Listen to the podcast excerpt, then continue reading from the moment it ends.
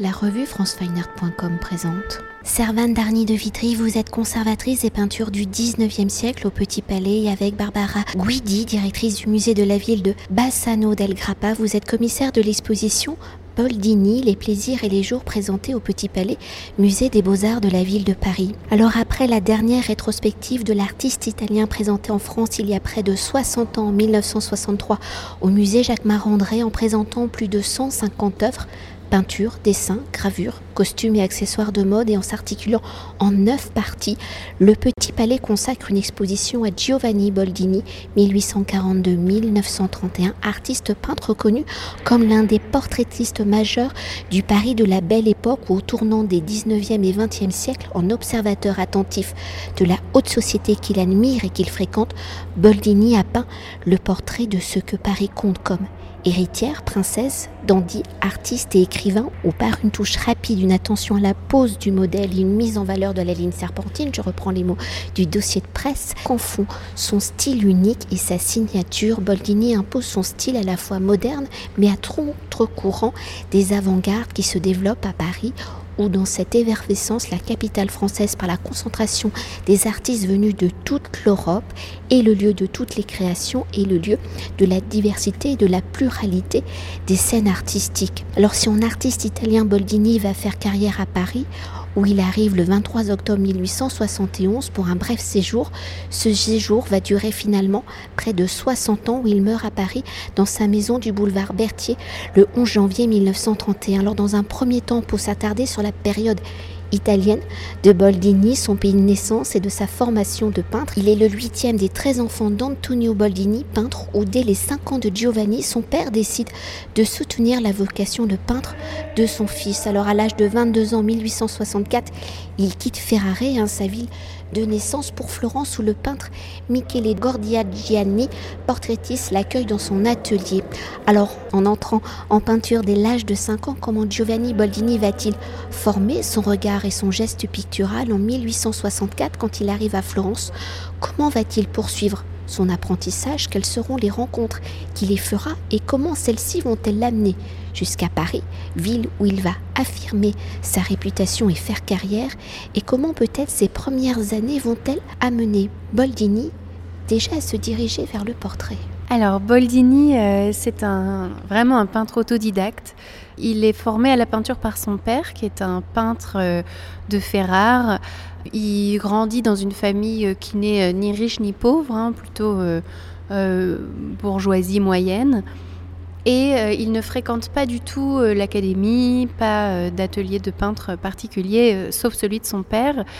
Dès l'âge de 5 ans déjà, il décide de devenir artiste. Il a une vocation vraiment très très précoce et son père va beaucoup l'encourager dans cette voie. Euh, à 14 ans, il réalise son premier autoportrait qui est magnifique, qui a un petit air de Parmigianino, euh, l'autoportrait conservé à Vienne. Voilà, très très tôt cette, euh, cette disposition pour la peinture. Il est virtuose, il est très doué. Il n'a pas besoin de énormément se former. il décide de partir à 18 ans à Florence, euh, où il sent que euh, les choses se passent. Donc euh, il part voilà, dès l'âge de 18 ans, il quitte la maison familiale. Il se rend à Florence, où il rencontre plusieurs peintres qui vont le prendre un peu euh, sous leur aile. Donc effectivement Michele Gordigiani, mais surtout Cristiano Banti, euh, qui l'accueille euh, chez lui, qui lui, qui lui commande des tableaux, qui lui fait peindre ses enfants, notamment Alaïd Banti. Et puis, il rencontre aussi tout un groupe de peintres novateurs qui vivent à Florence, qui s'appellent les Macchiaioli, et qui sont connus en Italie pour vouloir euh, révolutionner la peinture euh, avec euh, la tache de couleur. Donc quelque chose de, très moderne, un peu impressionniste déjà, voilà, dans les années 1860 à Florence. Donc Boldini les fréquente, il, mm, il, part en villégiature avec eux, notamment dans, dans, la, dans la maison, dans la propriété de Diego Martelli, et il en profite pour faire beaucoup de portraits des membres du groupe des Macchiaioli. Euh, sauf que lui, ce qui l'intéresse, c'est plutôt l'intérieur, plutôt les portraits, tandis que les Macchiaioli euh, peignent plutôt les, paysages. Et pour poursuivre, hein, comme aujourd'hui, nous sommes à Paris. Si Boldini vient à Paris pour la première fois en 1867 pour visiter l'exposition universelle, comment Boldini vit-il cette première expérience de la capitale française? Mais surtout, que se passe-t-il en 1871 pour que Boldini y reste et que son séjour se transforme en toute une vie parce qu'il pensait plutôt s'installer à Londres. Est-ce l'effervescence de la vie et des scènes artistiques parisiennes où la Troisième République profite des infrastructures impulsées sous le Second Empire rouge je le rappelle, Napoléon III et le baron Haussmann ont reconfiguré la ville. Donc seront-elles au cœur des préoccupations?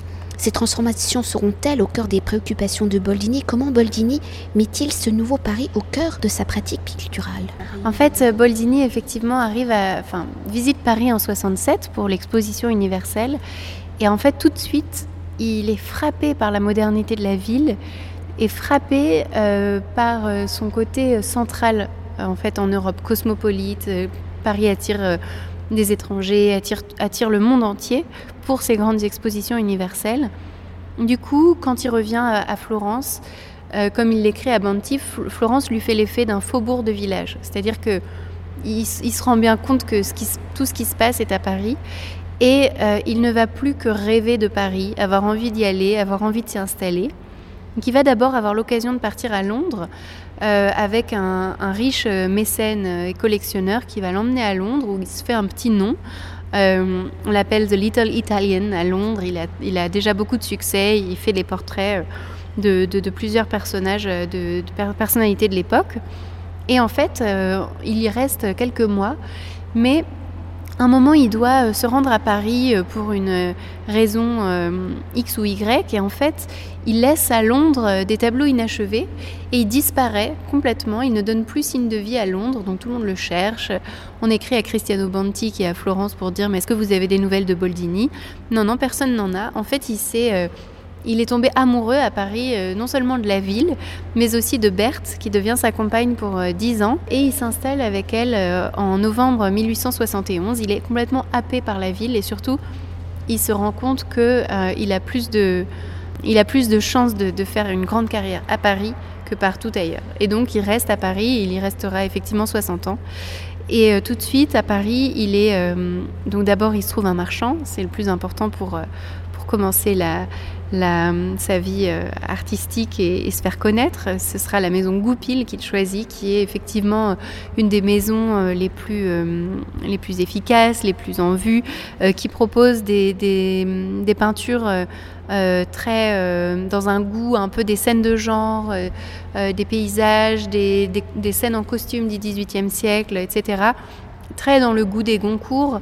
Euh, et qui plaisent euh, beaucoup à la nouvelle bourgeoisie euh, industrielle de, la fin du 19e siècle qui a aussi besoin d'asseoir son prestige social en collectionnant aussi des tableaux. Donc il va beaucoup collectionner ce genre de tableaux. Boldini s'y met en étant d'ailleurs très à l'aise dans ce style.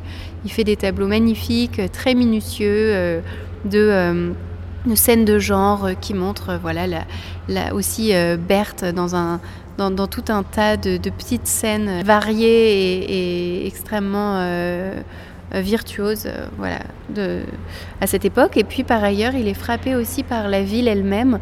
Et donc il va restituer la, vitesse de, euh, de, toutes ces, de toutes ces voitures qui défilent sur les grands boulevards, de tous ces cafés-concerts, de la, de la vie parisienne, qui sont aussi les thèmes chers à Degas.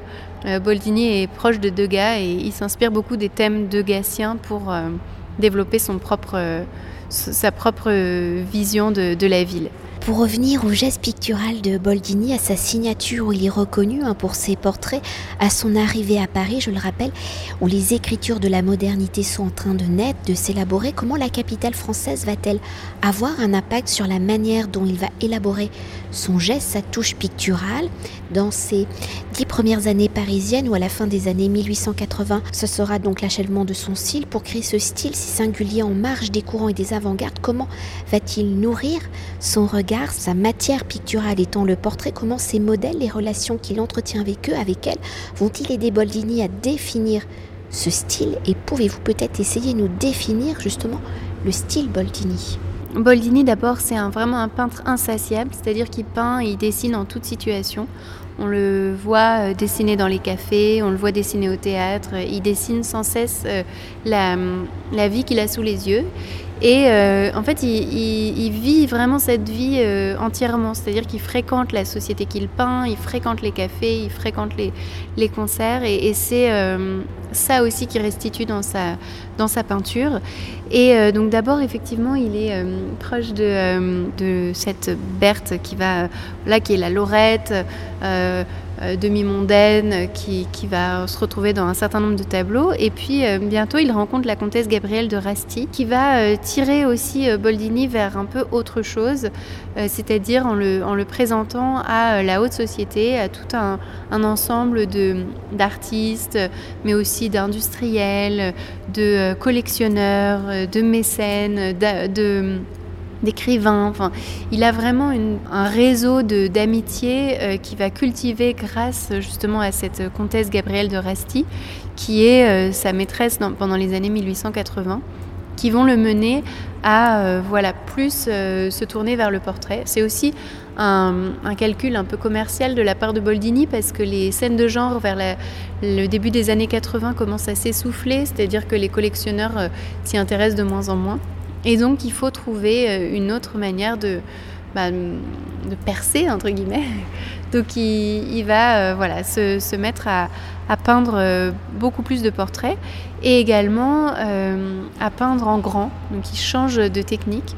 L'artiste très minutieux qu'il était devient l'artiste vraiment qui regarde Velázquez, qui regarde les portraitistes anglais, euh, qui regarde euh, la peinture euh, espagnole, mais aussi hollandaise du XVIIe siècle, qui regarde la grande peinture italienne, bien sûr. Et donc, ces tableaux s'agrandissent et il devient un véritable portraitiste. Voilà, très, très doué, mais aussi parfois expérimental. Son style, en fait, va commencer à se définir dans les, dans les années 80 en 89, il expose 12 grands tableaux à l'exposition universelle et c'est le grand succès. Il devient vraiment connu à ce moment-là. Et euh, en fait, il développe un style où c'est euh, euh, des, figures qui se détachent sur le fond neutre de son atelier. En fait, il fait toujours venir ses, modèles chez lui, dans son atelier. On observe souvent un détail de l'atelier dans les tableaux, qui sont souvent une moulure ou un bout de siège qui se retrouve d'un tableau à l'autre. Mais il n'y a pas tellement d'autres détails dans le tableau. C'est la figure euh, le corps qui se déploie dans l'espace, dans tout l'espace du tableau, et euh, qui est presque euh, parallèle au plan de la toile, très vertical, qui voilà, occupe tout l'espace et qui parfois même semble déborder de l'espace de la toile avec ses coups de pinceau qui vont jusqu'au bord du tableau. qui, le geste de Boldini se voit souvent dans les, dans les, enfin, aux marges du tableau et semble presque sortir de la toile. Et pour poursuivre, ainsi Boldini dit qu'il a peint tous les genres. Le genre qui le fera connaître, vous l'avez dit, qui le fait vivre, surtout est le portrait, le portrait mondain de la haute société parisienne où la posture de ses modèles et de leurs toilettes viennent construire la personnalité également du modèle. Alors, par sa touche si particulière, comment Boldini va-t-il être au cœur? Parce que la dernière salle y est un peu consacrée quand même aussi. Comment Boldini va-t-il être au cœur de la mode ou en avant-gardiste? Il dicte donc la mode Comment sa touche influence-t-elle? À son tour peut-être les couturiers de l'époque. Alors effectivement, Boldini, on peut dire qu'il a été le vrai peintre de son époque, dans le sens où il a peint la société moderne et, euh, notamment des, un des signes particulier de cette société, c'est le goût pour la mode, avec euh, bah, les, grands couturiers qui émergent à cette époque, euh, Vors, Paquin, euh, Redfern, Poiret, Doucet. on a souvent la trace de, ces robes signées de, grands couturiers dans les tableaux de Boldini. Et Boldini, il n'était pas rare qu'il aille puiser dans la garde-robe des modèles pour leur imposer de porter euh, telle ou telle robe. En fait, euh, ces femmes euh, qui, sont, qui arrivent à Paris, ces femmes qui viennent de, tous les pays et qui viennent à Paris pour aller se faire faire une robe chez le, chez le couturier le plus en vue, vont ensuite donc, vont voir leur couturier, ensuite vont prendre un thé au Ritz et ensuite consacrent une heure à Boldini dans l'atelier de Boldini pour qu'ils peignent leur portrait. En fait, il y avait une sorte de stratégie d'autopromotion de la part de ces femmes. Il fallait avoir un portrait par Boldini pour être vraiment au, dans le dernier cri bien à la mode. Et ce qui est intéressant, c'est que Boldini saisit vraiment l'essence de, euh, de cette parisienne, la parisienne qui n'est pas forcément la femme née à Paris, mais bien celle qui incarne l'esprit de la ville à la pointe de la modernité, à la pointe de l'élégance. Et donc la parisienne peut très bien être chilienne, elle peut très bien être italienne, elle est euh, souvent américaine. La parisienne, c'est cette femme qui voilà, passe son temps à Paris, qui descend au Ritz avec ses bagages et qui voilà, se fait euh, portraiturer par Boldini. Mais Boldini avait un regard aussi assez euh, cruel sur cette société. Il a, il a su aussi euh, comprendre un peu la névrose euh, de, ces femmes, euh, de ces temps euh, surmenés où effectivement elles n'arrêtaient pas. Elles, étaient dans la surenchère aussi de l'élégance, dans la surenchère de la maîtrise de soi, de la représentation de soi. Et donc il a su aussi capter ça et il n'hésite pas à à être cruel, à, les représenter avec des, mains très longues comme des griffes, ou alors dans des postures absolument extravagantes. Euh, les déformations ingresques, c'est presque rien à côté, c'est-à-dire qu'elles ont des bras de 2 mètres de long, elles sont très très très fines, très élancées, des, coiffures très relevées. Il accentue beaucoup la verticalité des corps qui... Euh, est accentuée à l'époque par la fin du corset. Hein. Poiret euh, abolit le corset en 1905 et donc les femmes ont tendance à devoir maigrir parce que leur corps est beaucoup plus visible et donc il faut avoir une taille vraiment très fine pour entrer dans ces, dans ces robes de couturier. Enfin voilà, il y a tout un, toute une ambiance d'époque que, l'exposition restitue aussi en, montrant en face des tableaux euh, des euh, créations de l'époque, euh, des, collections de, de Galliera qui, présentent des robes, des éventails, des chapeaux, des chaussures que portaient ces modèles. Et pour conclure notre entretien et pour mieux appréhender l'œuvre de Boldini et les amitiés du peintre, vous avez articulé, je le rappelle, l'exposition en neuf parties. Alors à travers ces neuf parties, quels sont les chapitres de la vie de Boldini sur lesquels l'exposition s'attarde? Comment ces neuf parties parcourent-elles la vie et donc l'œuvre de Boldini? En effet, on a, vraiment fait une rétrospective euh, chronologique hein, de, son, œuvre. En fait, il y a un peu trois grandes périodes dans l'exposition euh, et dans la vie de Boldini. Une période où Boldini, d'une certaine manière, n'était pas encore Boldini, hein, c'est-à-dire que c'est la période florentine, la période Ferrarese et florentine, où Boldini vit encore en Italie et est à la recherche euh, un peu de son, de son style et de son talent. Ensuite, euh, on évoque le Paris de la Troisième République, donc après la Commune, un Paris apaisé, un Paris euh, avec beaucoup de joie de vivre aussi, beaucoup de nouveaux plaisirs de la vie quotidienne, donc avec les cafés, les, les cafés-concerts, le Moulin Rouge, le théâtre, les spectacles, etc.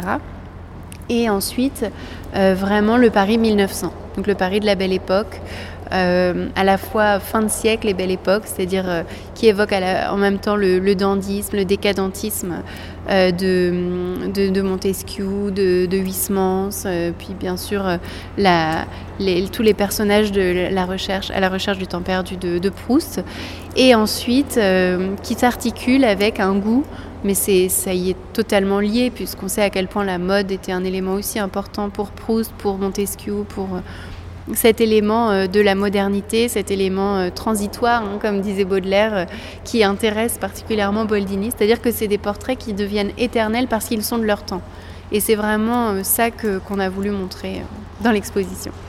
Et alors peut-être juste un petit clin d'œil parce que moi je suis restée fascinée. C'est un petit tableau et c'est dans euh, la salle consacrée à Boldini quand il dit j'ai peint tous les gens. C'est à cette petite nature morte qui représente un melon. Moi je suis restée fascinée parce qu'en même temps on sent bien toute sa matière, sa structure et en même temps il y a aussi cette touche enlevée euh, qu'on voit dans ces euh, grands portraits de femmes. Oui, absolument. Euh, ce que, montre l'exposition aussi, c'est euh, toute une production qui était restée cachée dans l'atelier euh, de Boldini de, son vivant. Il ne les montrait pas du tout, il les gardait pour lui. Mais en fait, il a, peint tous les genres, comme il disait, donc des natures mortes, ce melon extraordinaire qu'il faut vraiment venir voir, à côté de, de, pommes tout extraordinaires aussi et de faisans. Enfin voilà, il a un vrai goût aussi pour, pour l'inanimé, pour les objets qui l'entourent. Il a un regard très très euh, fin et, et, euh, passionné sur euh, les objets du quotidien. Il représente souvent son atelier, souvent même la table sur laquelle il vient de déjeuner. Il en fait un, un grand tableau fascinant par sa verticalité. Et en fait, tous ces tableaux-là étaient euh, secrets, ont été découverts après la mort de Boldini et euh, transmis euh, notamment par la veuve de Boldini qui, a voulu aussi faire connaître cette production plus intime. C'est vraiment aussi quelque chose qu'on voit moins souvent dans les expositions ou peut-être moins souvent dans les collections qui, présentent des Boldini. Donc voilà, on voudrait aussi que ce soit une belle découverte pour le public. Venez pour le melon. Merci beaucoup. Je vous en prie, merci. Cet entretien a été réalisé par franceweiner.com.